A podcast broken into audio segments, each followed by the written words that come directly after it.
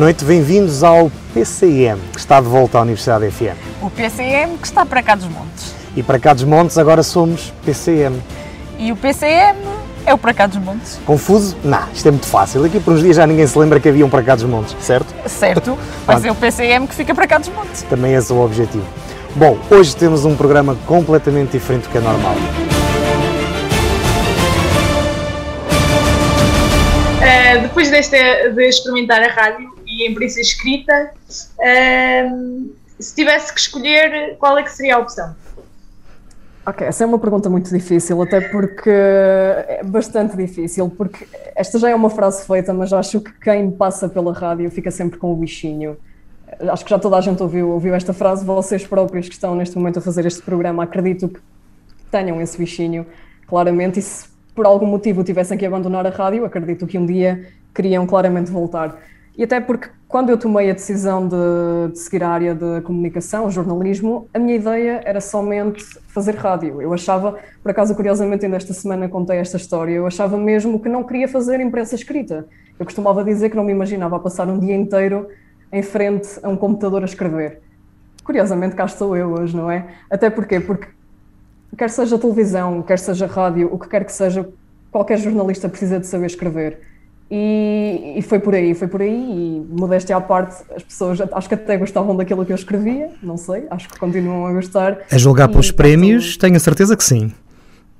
Não sei, não sei, não sei mesmo, sim, acho que sim, já é, foi, foram bons reconhecimentos estes dois prémios, claramente, e, e servem para, para continuar. Quanto à pergunta, rádio ou jornalismo?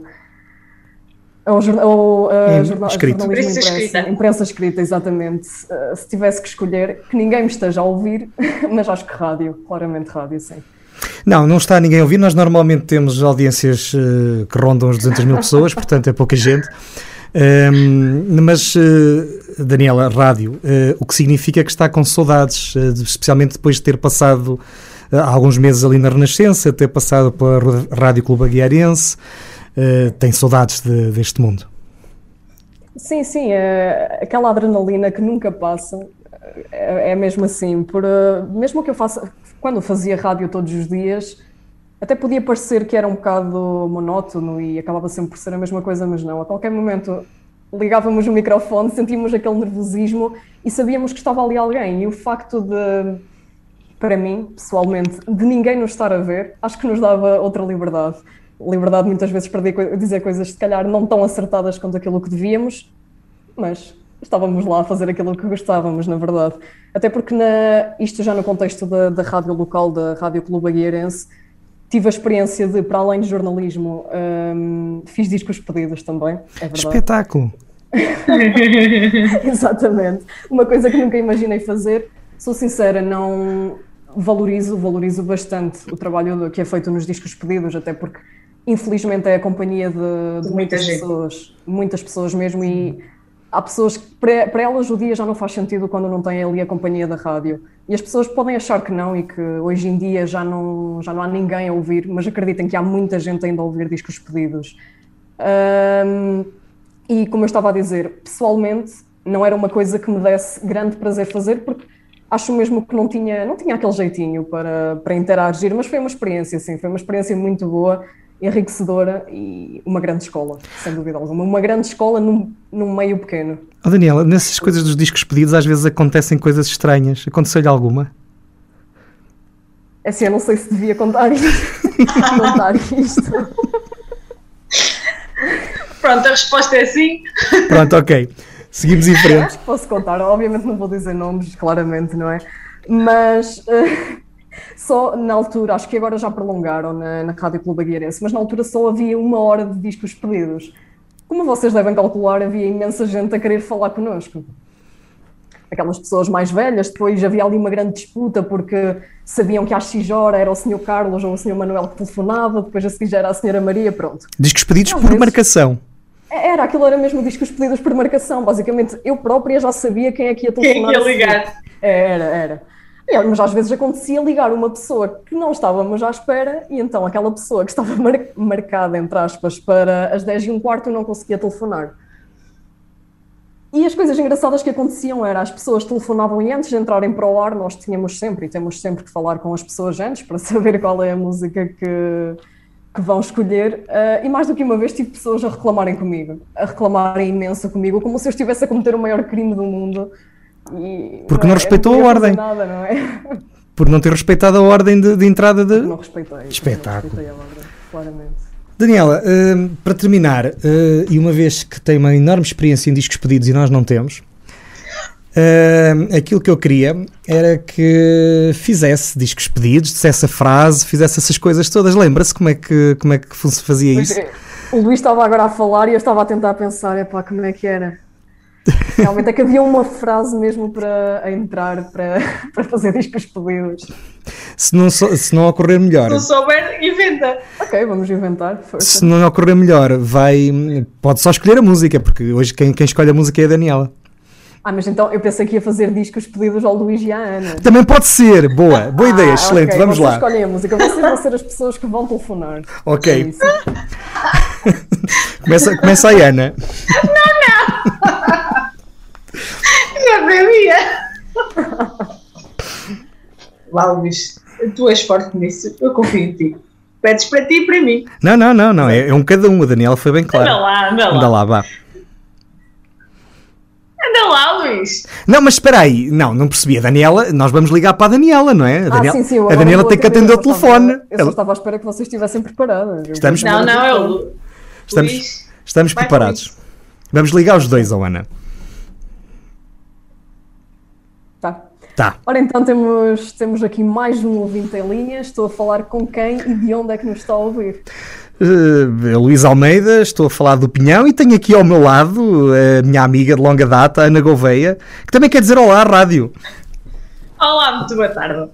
Olá, boa tarde então. E como é que está o tempo aí pelo Pinhão?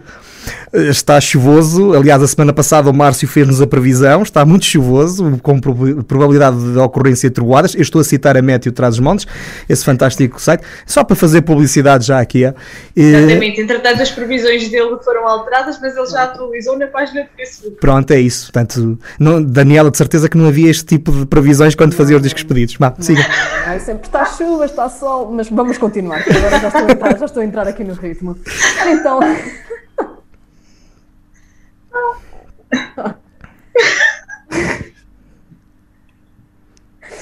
Ora então, Luís, esta hora, calculo que já deve estar a preparar o seu jantar. Então, o que é que vai ser hoje o nosso jantar? Ontem fez uma, um bacalhauzinho cozido, o que é que vai ser hoje o seu jantar? Hoje, hoje Daniela, estava a pensar em favas com chouriço. Estava-me ah, estava a recordar desse grande cantautor que tão maltrata traz os montes e lembrei-me de, em sua homenagem, comer umas favas com chouriço. Ora, exatamente. E vai então comer com a sua amiga Ana, que também nos está a ouvir pela primeira vez aqui nesta emissão dos Discos Pedidos. É, é mas eu sou um bocadinho mais light. Vamos comer, vou comer uma sopinha e uns ovos mexidos.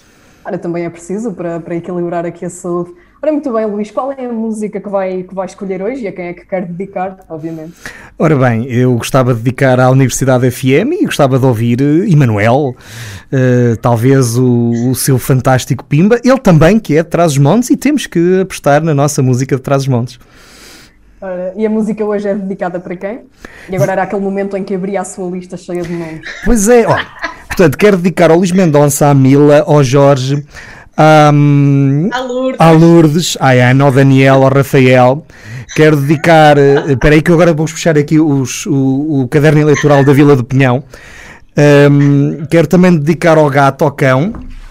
Uh, ao meu, aos periquitos da minha mãe, são sete, ela tem sete periquitos lá na gaiola. Estou a falar sério, eu não, não tô... consegui fazer isto. Eu não estou a brincar, ela tem sete periquitos. Uh, a minha mãe e o meu pai que estão lá e, e, também alguns, olha, a minha tia que está na Bélgica, e está mesmo, não estou a mentir, uh, ao, seu, ao seu marido também, uh, um grande beijinho lá para Bruxelas. E hum, não sei, Ana, não sei se queres dedicar também a mais alguém? Tá bom, tá bom. Pronto, Daniela, é isso, olha, é só, não me ocorre mais ninguém, se também só ocorrer eu ligo já a seguir outra vez e voltamos a falar. Muito obrigada, Luís, então. Ora então, estivemos à conversa com o Sr. Luís do Pinhão e com a Ana Gouveia e ficamos agora até ao, às nove até às oito e meia da noite ao som de Emanuel com Nós Pimba e nós voltamos já daqui a pouco. As mulheres muito carinho. Bom, Daniela. Isto foi lindo. Genial. Eh, Eu, Foi genial. esperemos que o Luís Mendonça não ouça isto, senão estamos a fazer discos pedidos para a semana. estamos a fazer os três discos pedidos para a semana, só para que fique. Olha, Sim, sim. e Porque ele se se quiser isto- trocar o cá dos montes, está à vontade, mas Se tem que arranjar alguém que eu não vou. Se isto cair a um, vai cair- vão cair os três, ah, atenção, só para ficar claro. Eu já, eu já não estou a imaginar aos três na próxima semana a fazer discos pedidos na Universidade FM. É isso, é isso. muito bom. Daniela, onde é que se vê daqui por dois anos? Uma- onde é que eu me vejo? Ok. Uma coisa é aquilo que eu quero, outra é, que- é onde eu me vejo. Mas, tendo em conta que o sonho comanda a vida, não é? Aproveita, aproveita para pedir, pode ser que alguém a use. Exato, exato, pode Que ser. alguém pode te ouça. Não, era mesmo isso, era poder continuar aqui na, na região e, e a trabalhar num, num órgão nacional, sem dúvida alguma, sim.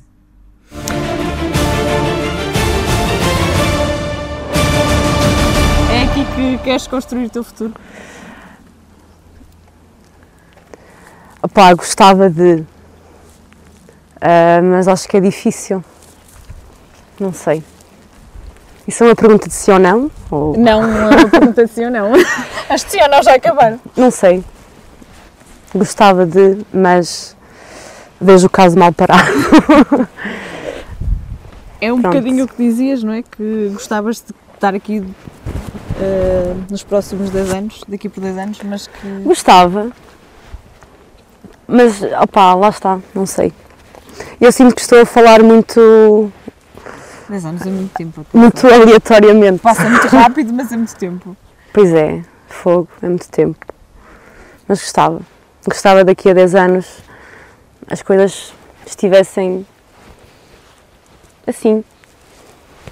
Estás a ver? Que a paisagem Iguais. estivessem iguais. Eh, No que toca à paisagem, ao, ao ambiente. E o que é que gostavas mais? O que é que gostava mais? Sim, daqui por 10 anos que existisse no Douro? Que- que- Além de tudo que tu já disseste. Olha, gostava que houvesse iniciativas fixes. Um sítio onde O que é que são pudéssemos- fixes? pudéssemos ir ver eh, cinema produzido na região, música, ah, coisas fixes que não há. Ou há poucas, pelo menos. Acho que há poucas. Ou então é tudo muito intelectualizado, tudo muito. Estás a ver? Tipo, Tudo muito controlado. é tudo muito político, é tudo muito Controlado. político, tudo político.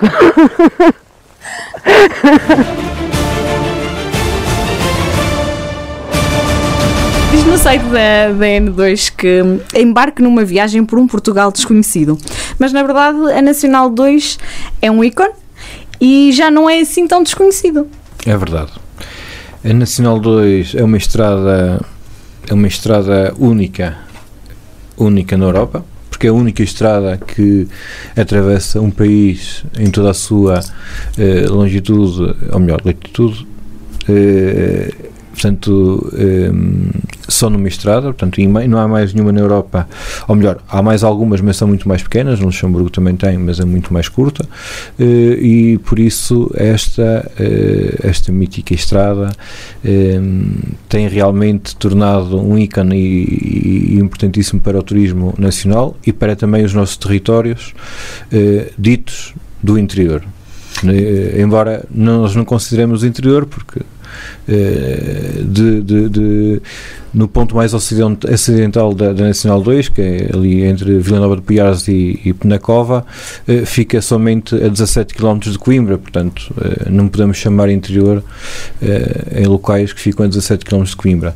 Eh, Este Portugal que cada vez está menos desconhecido, graças à Nacional 2, hum, foi um Portugal que, ano passado, então, foi uma loucura. Foi um Portugal que no ano passado foi uma loucura e que tem vindo efetivamente eh, com crescente de, de, de, de turistas que querem conhecer os nossos territórios e ficamos impressionados quando várias pessoas já fizeram eh, nos dois sentidos, mais do que uma vez, de mota, agora em família, A pé.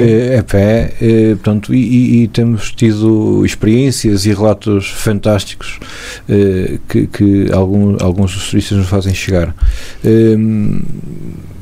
Inicialmente, Desculpa interromper-te, sim. mas costumam enviar-vos feedback? Sim, sim, das- muita gente procura enviar feedback, mandam e-mails, mandam até mensagens para o Instagram, para, para o Facebook, eh, vão partilhando as stories, no, no, principalmente no Sim, Instagram, que, identificando- que, que vão identificando a rota e isso realmente dá-nos ali eh, muito, muito feedback e, e conseguimos perceber eh, o, o resultado do trabalho que está a ser desenvolvido. Alguma coisa curiosa nessas mensagens que recebeste ou nessas fotografias? Não, não, curiosa, se- curiosas são todas, não é? Porque muitas mostram locais que, do- da ótica daquele, daquele utilizador, hum, às vezes encontramos paisagens brutais, pôs de sol fantásticos.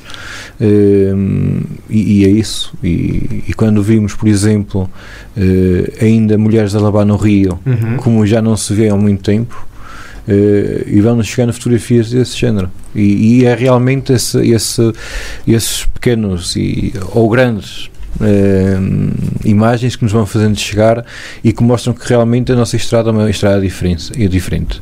A Nacional 2, como sabem, era, era uma estrada principal, portanto havia a Nacional 1, a Nacional 2, não é?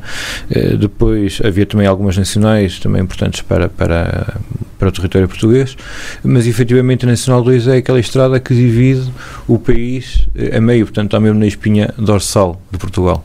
Eh, depois foram aparecendo novas estradas, portanto, e a Nacional 2 começou a ser eh, uma estrada não, não tão procurada, eh, mas que continuou sempre a ligar estes municípios, estes 35 municípios de Chaves a Faro.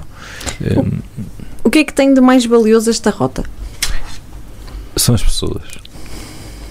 As pessoas- nós em Portugal, as pessoas são, são as mais, as mais valiosas desta estrada. Nós em Portugal temos, sabemos bem receber, portanto, e isso tem-se toda a gente que visita Portugal e toda a gente eh, a nível mundial, eh, portanto, reconhece Portugal pela segurança e pela recepção que nós conseguimos, conseguimos dar. E as pessoas é que fazem efetivamente esta singularidade desta estrada, porque ainda guardam costumes eh, antigos, gastronomia eh, fantástica eh, e, e- tradições também únicas.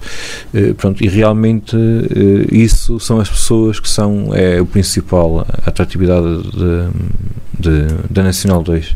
E depois a nossa cultura das pessoas de, de Chaves, das pessoas do Douro ou das pessoas do Dão, portanto, todas as pessoas têm as suas tradições, têm os seus costumes, têm o seu o, maneira de falar completamente diferente eh, e isso realmente é, é, é algo que, que acrescenta muito na experiência de uma pessoa. No fundo, é uma, é uma ligação entre uma, um património imaterial ah, que liga de todo um país. É um facto. Aliás, esse provavelmente tem que ser um próximo passo eh, da associação para criar eh, a Nacional 2 como um património reconhecido pela Unesco, porque efetivamente num espaço eh, que podemos dizer que é tão curto, mas ao mesmo tempo, mas ao mesmo tempo é tão longo, portanto só são 739 km. Eh, para nós 739 km podem ser muitos, mas se estivermos na América 739 km não é nada. Eh, portanto, num espaço tão curto e ao mesmo tempo tão grande, conseguimos uma diversidade eh, única e, e- e fantástica que, que- que se encontra ao longo dos nossos territórios. Se um turista quisesse conhecer Portugal e fizesse a Nacional 2 e contactasse com todas essas pessoas que estão ao longo da, da rota e com todas essas aldeias, vilas, cidades, levava de certeza absoluta o retrato fiel do que é que é Portugal. Exatamente. Ficava a conhecer Portugal. Ficava a conhecer Portugal porque nós começamos em Chaves ou em Faro. O zero tem Chaves, depe- não é? depende, eh, mas vamos considerar eh, Chaves Faro, sendo que o zero está em Chaves, e conseguimos passar por serras, por vinhas, por praias fluviais fantásticas eh, e depois acabamos no mar. Não é? Portanto, podemos começar na montanha ou na serra, digamos assim, e acabar mesmo dentro da água no mar. E isso realmente é uma experiência única. Como é que surgiu esta ideia? Nós sabemos que foi pela parte Esta, do eu- presidente. Eu, eu- esta parte não sou a melhor pessoa para falar, porque eu, na altura ainda não estava, eh, não estava a trabalhar no município de Santa Marta, eh, mas na altura houve o presidente de Santa Marta de Beniguel, Dr. Luís Machado, lembrou-se que, eh, lembrou-se não, reparou que a Nacional 2 passava aqui ao lado e que atravessava Portugal na, tu- na sua, em todo o seu eh, comprimento, portanto, e então eh, no mundo havia du- há duas grandes estradas com esta tipologia, que é a Route 66 nos Estados Unidos, eh, que já não é bem assim, eh, e há a Ruta 40 na Argentina, que efetivamente também, eh, pelo que dizem, eh, é realmente formidável. Eh, claro que nós não temos Hollywood para promover as nossas estradas daquela forma, não é? Douro. portanto, não temos Hollywood eh, a filmar com aquelas grandes, grandes metragens a fazer filmes nas nossas estradas, por enquanto. Por enquanto. Eh, mas pode acontecer. E então, efetivamente, reparou que este podia ser uma mais-valia e podia ser um produto turístico a explorar. E assim foi. Em 2014 juntaram-se eh, sete ou oito municípios, foram conversando, foram planeando eh, a organização de uma associação que agrupasse todos estes municípios eh, e depois em 2016 eh, se, foi fundada a Associação de Municípios da Rota Estrada Nacional 2. O que é que achas que vai ser da Nacional 2 daqui por 10 anos? Vai ser aquilo que as pessoas quiserem. E o que é que tu queres Esperemos, esperemos que a Nacional 2 daqui por 10 anos, eh, que a associação que exista eh, para, para fazer alguma promoção a nível internacional e para organizar alguma coisa, mas que realmente todos os agentes e todas as pessoas que, que nela moram sejam eles próprios dinamizadores eh, da própria Estrada Nacional 2. Isso é que é o desejo que, e que acho que vai acontecer. E já vimos muita coisa disso. Aliás, o Rancho de Medrões já foi dançar a Góis por causa da Nacional 2. Olha, Andreia, o que é que tu esperas para o futuro desta região?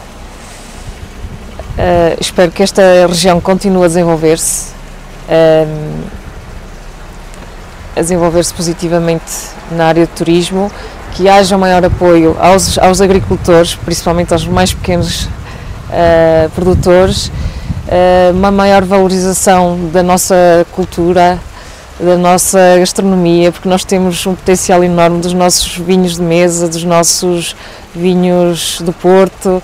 Uh, e espero que isso no futuro venha a acontecer, uma maior valorização daquilo que é nosso. Nós estamos aqui num conselho que é a porta de entrada do Douro, pelo menos quem entra pelo Rio.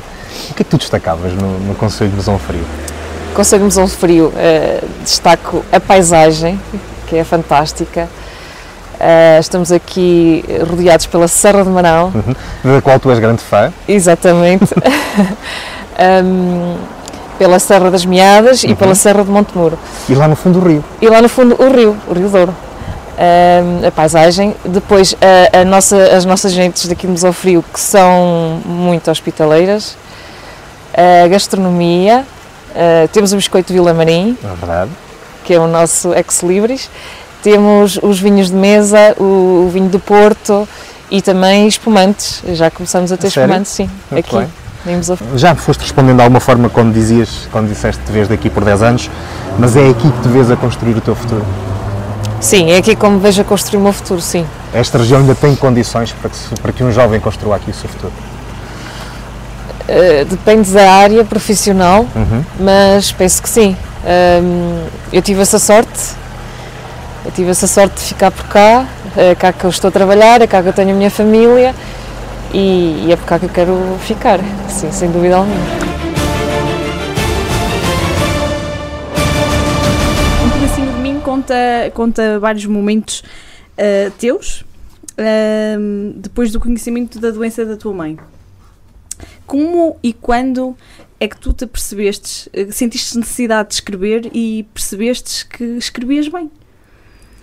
Bem, é uma pergunta um bocadinho difícil porque eu sempre escrevi. A minha vida toda sempre escrevi, tive vários diários e escrevia muito para mim.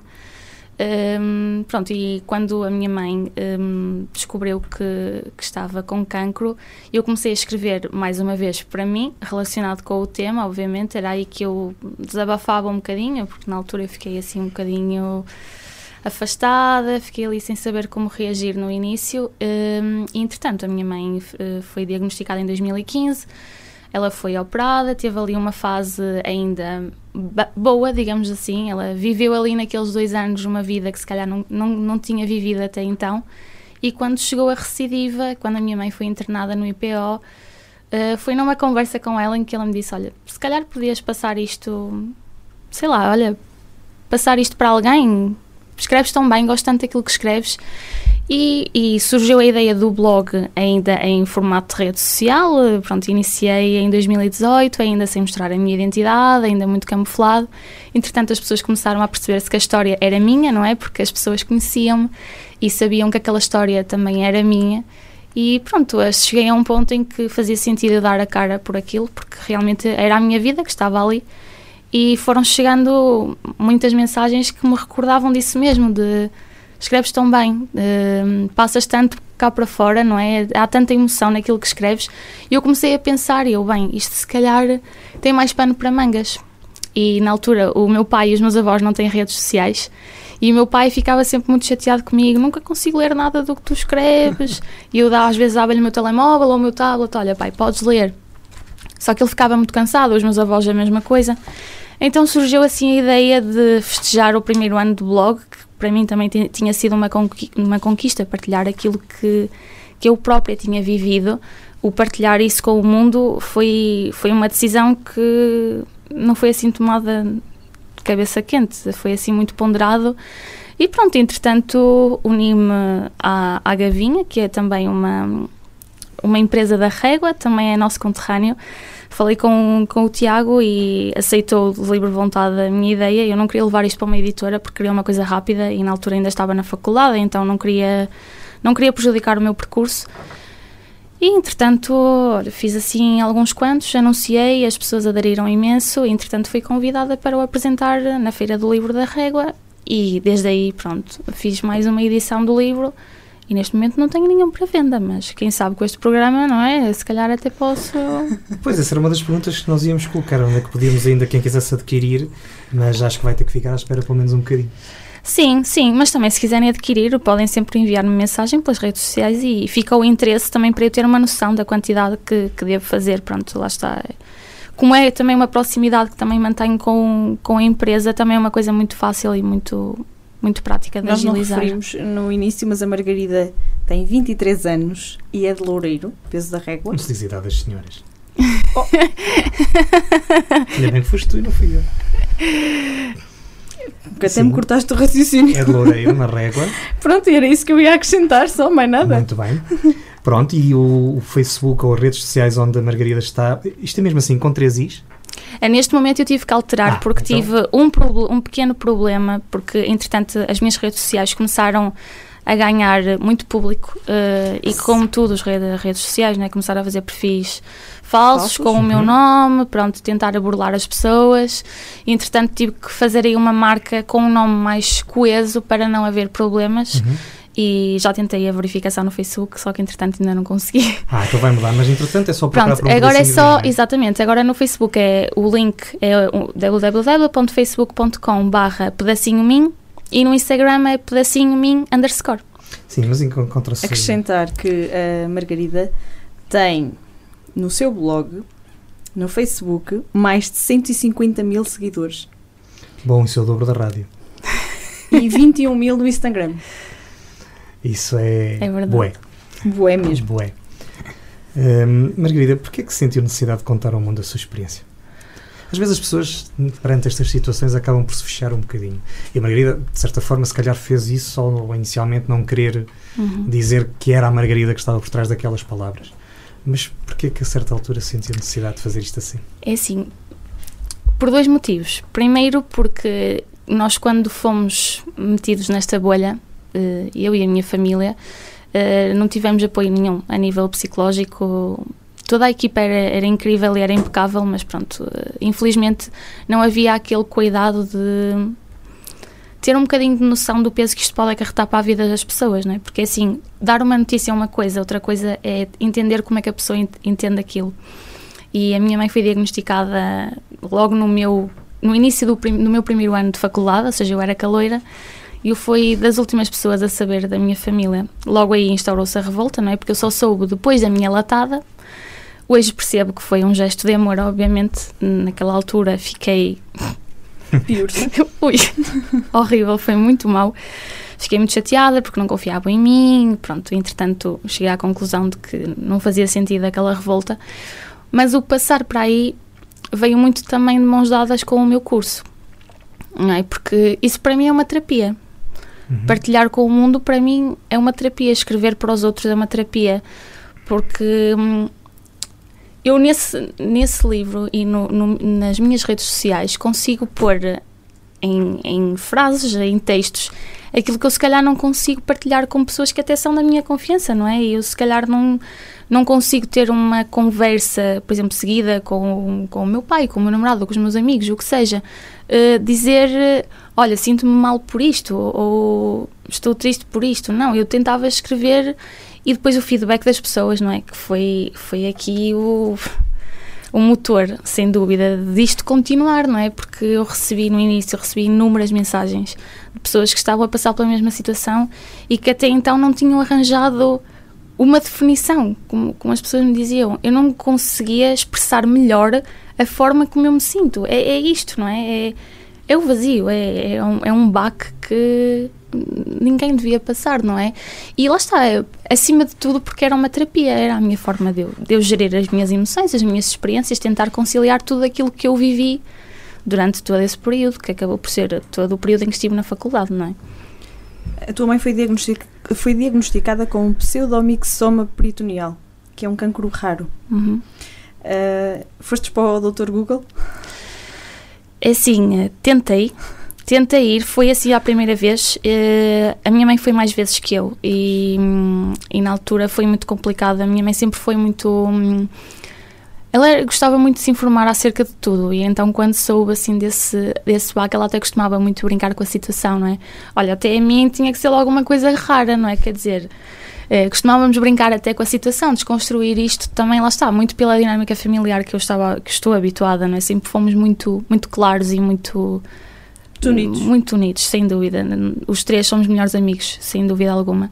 E caí um bocadinho no erro às vezes do Dr. Google e comecei a pesquisar e pá, tratamentos, reações e tudo mais, não é? Porque a gente quando chega primeiro nós nunca pomos essa, essa, essa hipótese na nossa equação, não é? Nós tentamos equacionar o nosso futuro, mas nunca na vida pensávamos que, sei lá, fosse assim uma coisa tão grave e no início tentamos manter ali aquela esperança e, e lá está, a esperança ali foi um motor uh, muito importante para, para nós termos uma vida feliz, independentemente daquilo que tinha acontecido, só nos tornou mais fortes, sem dúvida nenhuma.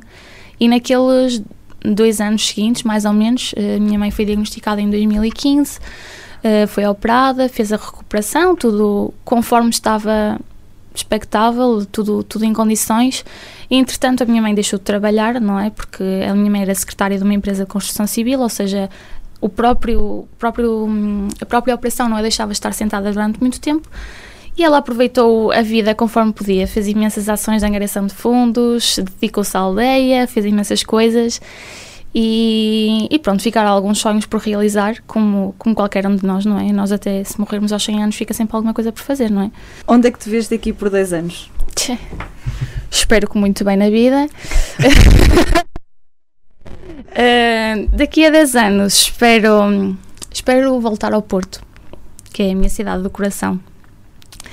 Espero ter os meus ainda, uh, principalmente os meus avós, não é? Porque a vida passa para todos, não é só para mim.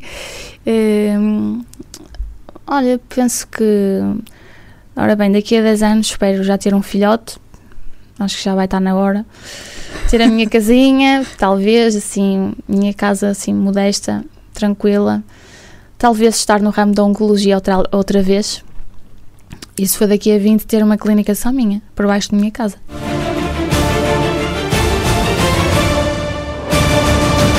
Este é um património que se mantém muito à custa de terrenos como este, onde estamos, que pertence ao pai do Ricardo, e, e é mantido realmente com as pessoas que todos os dias labutam nesses terrenos e os mantêm, porque de facto o que está classificado na nossa região é a paisagem.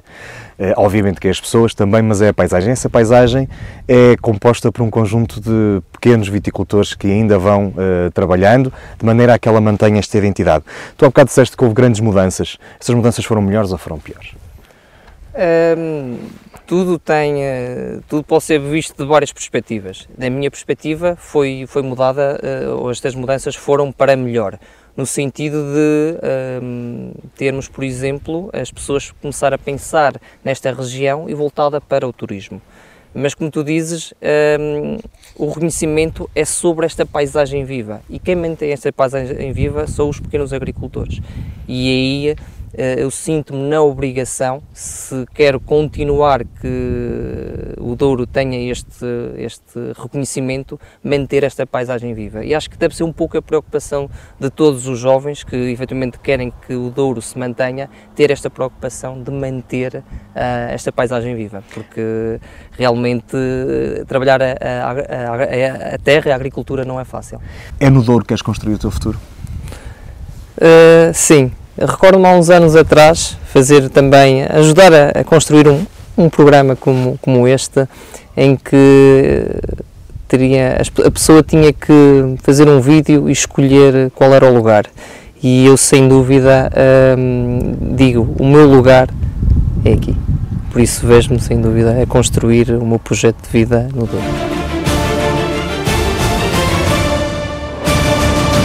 Uh, em 20 anos do Douro, um, o que é que mudou na região? Tu já tens uma noção maior, lembras-te perfeitamente? de base de formação minha e um bocadinho com ligação à terra, engenharia agrícola. E em 20 anos aquilo que eu acho que mudou teve a ver um bocadinho com, para já, a mudança de, de, de mentalidade. E isso teve a ver, muito a ver com a questão de eh, universidades, aprendizagem, tecnologias novas, e acho que desde 90 para cá fez com que o Douro se relançasse completamente no mundo e, e sim, esta nova geração de, de, pessoas ligadas ao mundo, do vinho e da vinha, sim, fizeram com que o Douro fosse visto um bocadinho na origem do, do vinho e da vinha, e depois, supostamente, e mais, e mais recente, na parte do turismo, que cá estamos completamente com uma dinâmica brutal, sim. A tua, a tua opinião é que estamos melhor? Muito melhor. Muito melhor vê-se só por um simples facto. Eh, desde há 10, 15 anos para cá, tudo que é vinhos, a qualidade que nós bebemos em relação aos vinhos do Douro, isso tem a ver com, com, com essa parte de formação, sim, com essa parte do vinho. É aqui que queres construir o teu futuro? Já não me vejo fora daqui, não. Acho que é por aqui que eu estou a dedicar todas as. a queimar todas as minhas fichas, a dedicar-me de forma de corpo e alma, assim, Sou um douriense, eh, assim, de origem, nascido e criado em Valdemendins, agora na Régua, com, com estes projetos que referiste, a Locomotiva e o Galripe. Uh, e sim, não me vejo uh, fora da região uh, a fazer o que quer que seja. Acho que nós temos um futuro brilhante cá. Até porque todos os teus projetos passaram pelo Douro, desde a, de trabalhar a terra sim, até, sim. até esta parte agora da restauração e do turismo. Sim. Sim, um bocadinho, assim, só para relatar um bocadinho um pouco a minha história, assim, já que estás a falar disso, a minha história começa na, na terra, assim. É, como te disse, os meus pais ou os meus avós responsáveis de quintas, o meu pai, por sua vez, exatamente igual, e eu fui tirar engenharia agrícola um bocadinho por culpa desta origem de terra, e pai, comecei a minha, a minha atividade profissional sim ligado à terra. A restauração foi completamente para paraquedas. A restauração teve a ver com o momento em que eu disse gosto de comer, gosto de beber, adoro conversar. E gosto da linha do Douro e o locomotiva fica em cima da linha do Douro. Exatamente, foi essa a perspectiva. Se o nome teve origem assim, na régua, na estação, a locomotiva não fazia mais do que sentido isso. E sim, o levar à restauração teve a ver um bocadinho com isto. Sim. Mas voltas, vais trabalhar para a Vila Real e entretanto aparece a São Valdouro praticamente nem meio ano depois de, de ter chegado. Uh, uma conversa de café, na altura, curiosamente, as pessoas que na altura estavam nessa conversa, algumas delas já não, já não estão, ou estão longe, ou estando, não estão tão perto como gostariam certamente de estar. Um, não era bem para ser assim. Era, bem, era na altura a ideia era termos pegado numa das associações que o Pinhão tinha que estava inativa. Uh, houve quem não gostasse dessa ideia. E nós também não tivemos para perder muito tempo, porque quem não gosta das ideias a gente segue em frente. Tem sido assim ao longo destes 13 anos, portanto, mal feito fora se não tivesse sido na fundação. E então o que fizemos eh, foi fundar uma associação nova, eh, passado para aí meio ano desde que cá estava, e pronto, e hoje está nas bocas do mundo. Na altura, qual foi o teu objetivo principal, o vosso? Da associação? Sim. Dar ao Douro aquilo, isto é um bocado arrogante de se dizer, dar ao Douro aquilo que o Douro não tinha. É óbvio que nós nunca vamos conseguir cumprir isto, uh, acho que nunca ninguém vai conseguir cumprir, mas uh, é dar um bocadinho daquilo que não havia. Uh, falta muita coisa, continua a faltar muita coisa, e por mais que nós façamos e por mais que todos juntos façamos, vai sempre faltar alguma coisa. Sim, mas uh, as grandes coisas são feitas de pequenas coisas. Pronto, temos feito algumas pequenas coisas. Eu acho que temos feito. Temos, tens mais que eu, mas temos feito bastantes pequenas coisas. Algumas pequenas coisas. Era, podia ser possível fazer mais, mas não é fácil. Quando não se tem nem pessoas, eh, porque as pessoas ao longo dos anos, a Associação Valdor teve uma renovação significativa nos órgãos sociais e não fosse porque alguém se chateasse, foram mudando porque a vida vai mudando. E em 13 anos, acho, a meu ver, mudou vezes demais, o que significa que a vida das pessoas não passa muito pela região e, e é complicado quando. É muito complicado querer-se ter um plano uh, médio e longo prazo quando não consegues perceber que equipas, uh, com que equipas ou com que pessoas podes contar.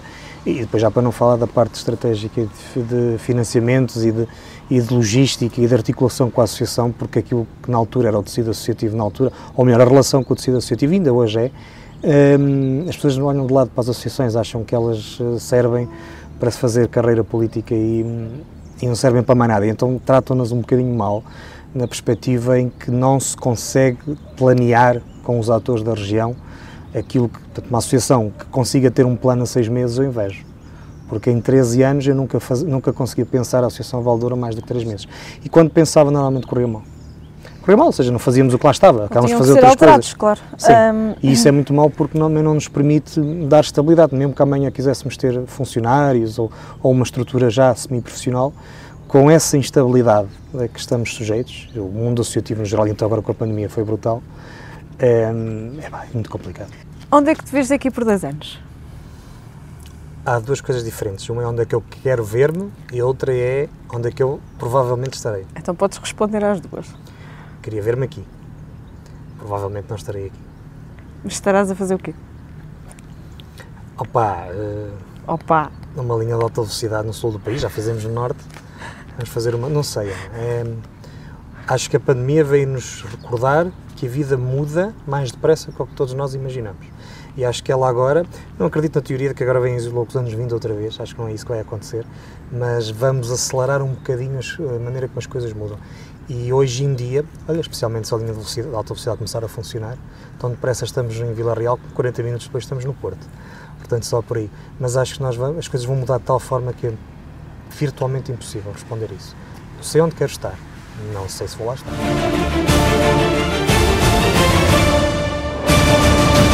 Esta frase, vou voltar a fazer tudo o que fazia antes, é uma frase sua, após o acidente. Exatamente. Uh, quem é que era o Norberto antes do acidente? Eu sempre fui uma pessoa completamente normal. Ah, isso continua a ser. Sim, sim, sem dúvida. Mas quando digo completamente normal, sempre digo porque tive uma infância bastante feliz. Eh, lá está, eu fui para Lisboa muito novo, com 3 anos, e tive uma infância muito feliz em Camarate, na qual brincava, jogava a bola, corria, tudo aquilo que uma criança normal faz. Depois tive de enverdar para uma profissão, por acaso fui para pasteleiro, que era algo que eu detestava, porque faço-vos aqui uma, uma confidência, porque o meu irmão sempre adorou fazer bolos e eu detestava fazer bolos. E ele dizia-me: se não me ajudas a fazer o bolo, não, não, também não comes. E eu dizia: prefiro não comer a ajudar-te.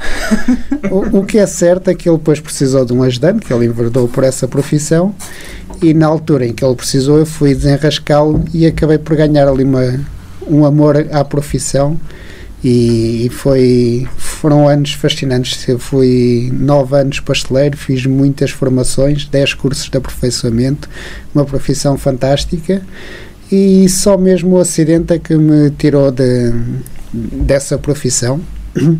E, mas até aí sempre fui uma pessoa completamente normal e, eu, e a minha vida passava muito por uh, ir trabalhar, entrar às quatro da manhã e depois saía por volta do meio-dia uma numa situação normal. Quando, na, naquela altura em que eu tive o acidente, o meu ajudante estava de férias, então saí mais tarde e acabei por ter o acidente. Mas isto para dizer que fazia uma vida completamente normal como todas as outras pessoas. Como é que foi o regresso dos, dos Jogos Paralímpicos? Uh, vocês sabiam. Ah, está bem, já te percebi, desculpa. Interrompi-te. Não sei o que é que disseste, nem percebi. Vocês sabiam que, que teriam uma, uma recepção no aeroporto, uh, mas não, não, não, imaginavam o que, o que iria acontecer. Sim, sem, sem dúvida. Nós vinhamos de uma, uma viagem muito longa, sabíamos que ia estar alguém à nossa espera, nunca esperámos que tivesse tanta gente, ainda para mais num tempo de pandemia, em que temos de ter os, todos os cuidados, todos, assim, os maiores cuidados, a, a, nossa preocupação teria sido sempre até Tóquio, que era para não falharmos os jogos. Os jogos claro. De lá e para lá. cá já não havia tanta preocupação, mas ainda assim eh, os cuidados tinham de ser de, de todos, eh, porque a pandemia anda aí e é perigosa, então chegarmos ao aeroporto, a Lisboa, e vermos tanta gente, tantos clubes, tantos amigos, eh, a imprensa, toda a gente estava lá a dar os parabéns, foi extraordinário. Foi a cereja no topo do bolo. Sim, sem dúvida, porque eu estava a contar, lá está, estávamos todos a contar com algumas pessoas lá, mas mais ou, ou os amigos, ou família, uma ou outra estação de, de rádio ou de televisão, mas nunca a contar com, com a enchente que foi lá, lá no aeroporto. E também eh, estavam, estavam numa situação, vinham de uma situação em que estavam habituados a ter que estar praticamente fechados só com a comitiva, não é? Porque vocês não conseguiam sequer ver jogos de ninguém. Não, só a única coisa que conseguíamos ver ou era da nossa modalidade, mas ninguém ia para a pista porque tínhamos de descansar, ou então era visto pela televisão, pelos pois. canais deles, a falar em japonês. é, algo que, que, todos nós percebemos, é o japonês. Ficaram a perceber, pelo menos. Sim. O português deriva um bocadinho de japonês. Mas depois, eh, ao chegar cá, foi realmente extraordinário. Vi lá muitos amigos e estava um grupo que a mim me diz muito, que é os Bombeiros Voluntários de Camarate. Porquê que significaram tanto estar lá? Porque eles estiveram sempre presentes de, desde que a minha vida mudou uhum. radicalmente. Assim, sempre fui convivendo com. Porque eu fiz a escola em Camarate, tive muitos amigos, muitos deles com ligações ao, aos bombeiros. E, e, depois eles acabaram por me salvar a vida e têm estado sempre a acompanhar, inicialmente uh, a levar-me para, para a reabilitação, porque eu ia na, na ambulância no, nos primeiros anos, e depois estiveram sempre muito presentes na minha vida em tudo e, estarem lá a dar aquele apoio todo foi extraordinário. E deixar aqui uma ressalva, porque salvaram mesmo, não é? Porque disseram concretamente que se não tivesse sido a atuação que eles tiveram, uh, a própria recuperação que falamos há bocado. Uh, poderia ter corrido muito mal, não é? Sim, podia nem ter corrido sequer. Exatamente. porque Exatamente. A probabilidade de morrer era, era altíssima Altíssimo. e eles, com, com tudo aquilo que, que eles aprendem, as formações que fazem, conseguiram fazer tudo para me salvar. Tanto que o INEM, quando lá chegou, disse deu os parabéns por causa do, do, do trabalho extraordinário que, que eles fizeram. Feito. Depois desta primeira recepção, foi também recebido na sua terra natal como uma festa surpresa, não é? Sim. Isso? Enganaram-me bem. Porque assim, eu sabia que o meu irmão vinha e os meus sobrinhos também vieram mas depois o, o, meu irmão, em conversa comigo, disse: Olha, tens de vir lá abaixo porque a avó quer hoje vai-se deitar mais cedo ou vai-se deitar, então anda até lá abaixo. Eu lá fui, tinha, tinha estado a lanchar em casa, foi a meio da tarde, então fui até, até lá abaixo porque eu moro na parte mais alta da aldeia. Lá fui até lá abaixo com, com o meu sobrinho e ao chegar lá comecei a ver muitos carros. E eu pensei, mas hoje é dia de missa. Foi a primeira, a primeira reação. Depois comecei a ver eh, alguns carros da imprensa local e eu, peraí, não, não é a missa. Lá fui, estacionei o carro, estava, estava a aldeia em peso e, e, gente que, com ligações à aldeia e não só, depois entidades daqui de Vila Real, como por exemplo o Presidente da Câmara, teve o presidente da junta de freguesia, os vereadores, teve muita gente mesmo lá na aldeia, foi algo extraordinário. Um, qual foi a história que mais o marcou em Tóquio? As histórias do, do resto da, da, equipa, porque cada um de nós tem, tem a sua história, tem, to, todos nós somos pessoas, todos nós temos as nossas dificuldades, uns mais dificuldades, outros menos, e, e sobretudo as pessoas ligadas ao Bossi acabam por ter mais dificuldades, maiores limitações e conseguem superar tudo de uma forma extraordinária e, e então conviver com eles e ver a forma como eles se, se empenham com as dificuldades que eles têm é, é extraordinário. Uma oportunidade ou uma das formas como conseguiu eh, dar continuidade à sua vida e ajudou bastante na sua reabilitação. Um, considera que é importante que as pessoas uh, possam ter histórias ou problemas semelhantes uh, vejam no desporto uma saída? E se sim, acha que as nossas estruturas estão preparadas no que diz respeito ao, ao desporto adaptado? Para poder uh, dar a essas pessoas a oportunidade, a mesma oportunidade que o Norberto, no fundo, no caso, o Norberto procurou-a, mas que acho que devia estar a ser um bocadinho ao contrário, não? O que é que acha? É, é assim, eu, eu, acho que para já o desporto é fundamental para todos, uhum. quer, quer tenhamos algum tipo de limitação claro. ou não. Porque, acima de tudo, os principais ganhos são logo a nível da saúde. E no caso de, de quem tem algum tipo de limitação, ajuda bastante na mobilidade. Quem anda numa cadeira de rodas vai ter muito mais facilidade em ir para o chão, vir para a cadeira, fazer todo o tipo de transferências. Isso acontece com muitos dos atletas que treinam comigo, em que a saúde melhorou bastante. E esse aí é, acaba por ser o principal ganho do desporto. Temos de olhar para o desporto como o, o principal ser a saúde e só depois o, o, o desporto de alta competição e os resultados. E esses resultados, isso aí tudo, tudo vem muito do, dos clubes. É importante que as pessoas procurem, não se fechem em casa. Eu, se não fosse à procura, não sabia que iria existir aquele evento.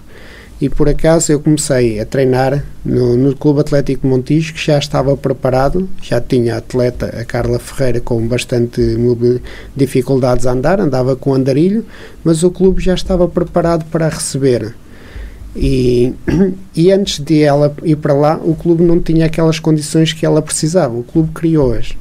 É importante que, que as pessoas vão ter com os clubes que procurem porque as condições vão ser criadas.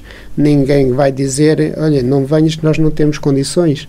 O que é que se vê fazer daqui por 10 anos? Isso? Não sei, sinceramente, não sei. poderá ser eh, como treinador, continuar a, a treinar, continuar a fazer provas a, ni, a, nível nacional, internacional. Vamos lá ver se a força ainda permite, mas enquanto houver força é para continuar a treinar e a competir por Portugal. Quando já não houver eh, condições para competir por Portugal, certamente irei a tentar ajudar os mais novos.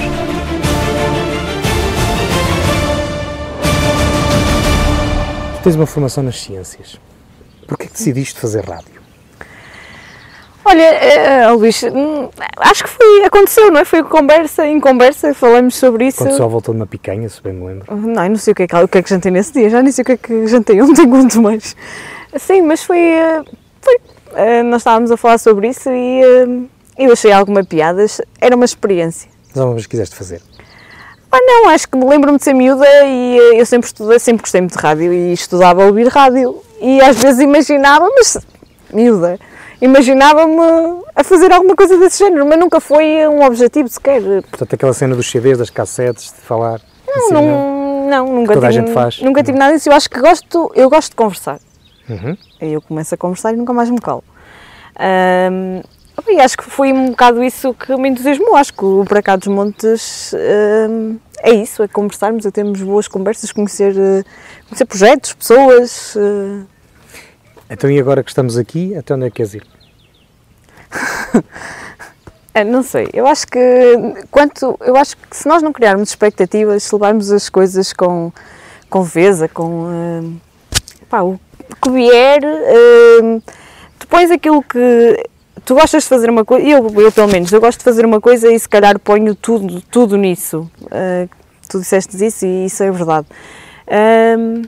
Pá, às vezes as coisas acontecem-me uh, sem eu querer, sem eu ter um objetivo. Às vezes perguntam-me, mas que objetivo é que tu tens?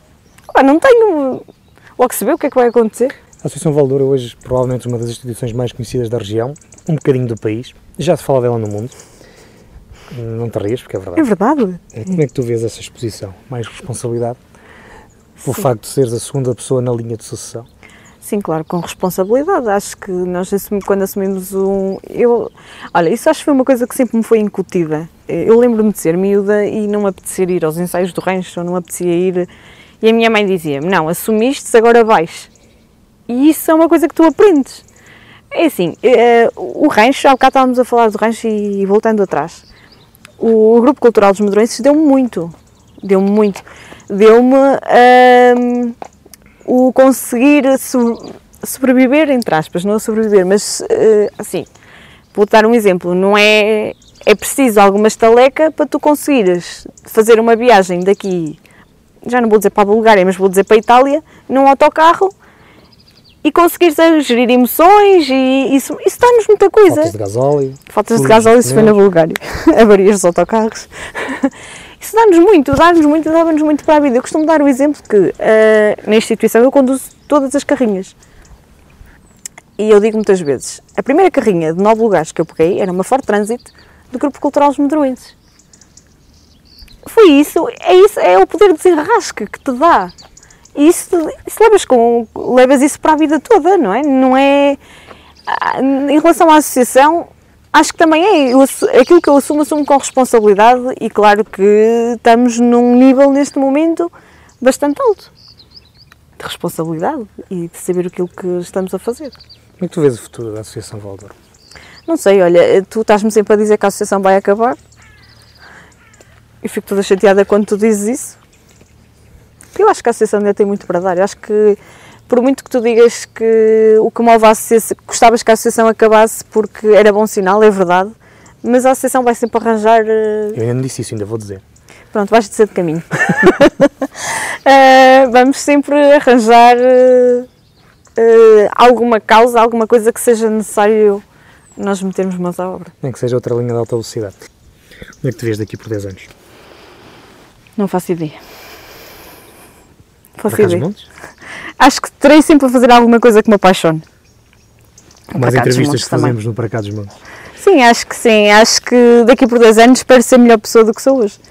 E espero fazer alguma coisa que me. continuar a fazer alguma coisa, neste momento já o faço, mas continuar a fazer alguma coisa que me preenche.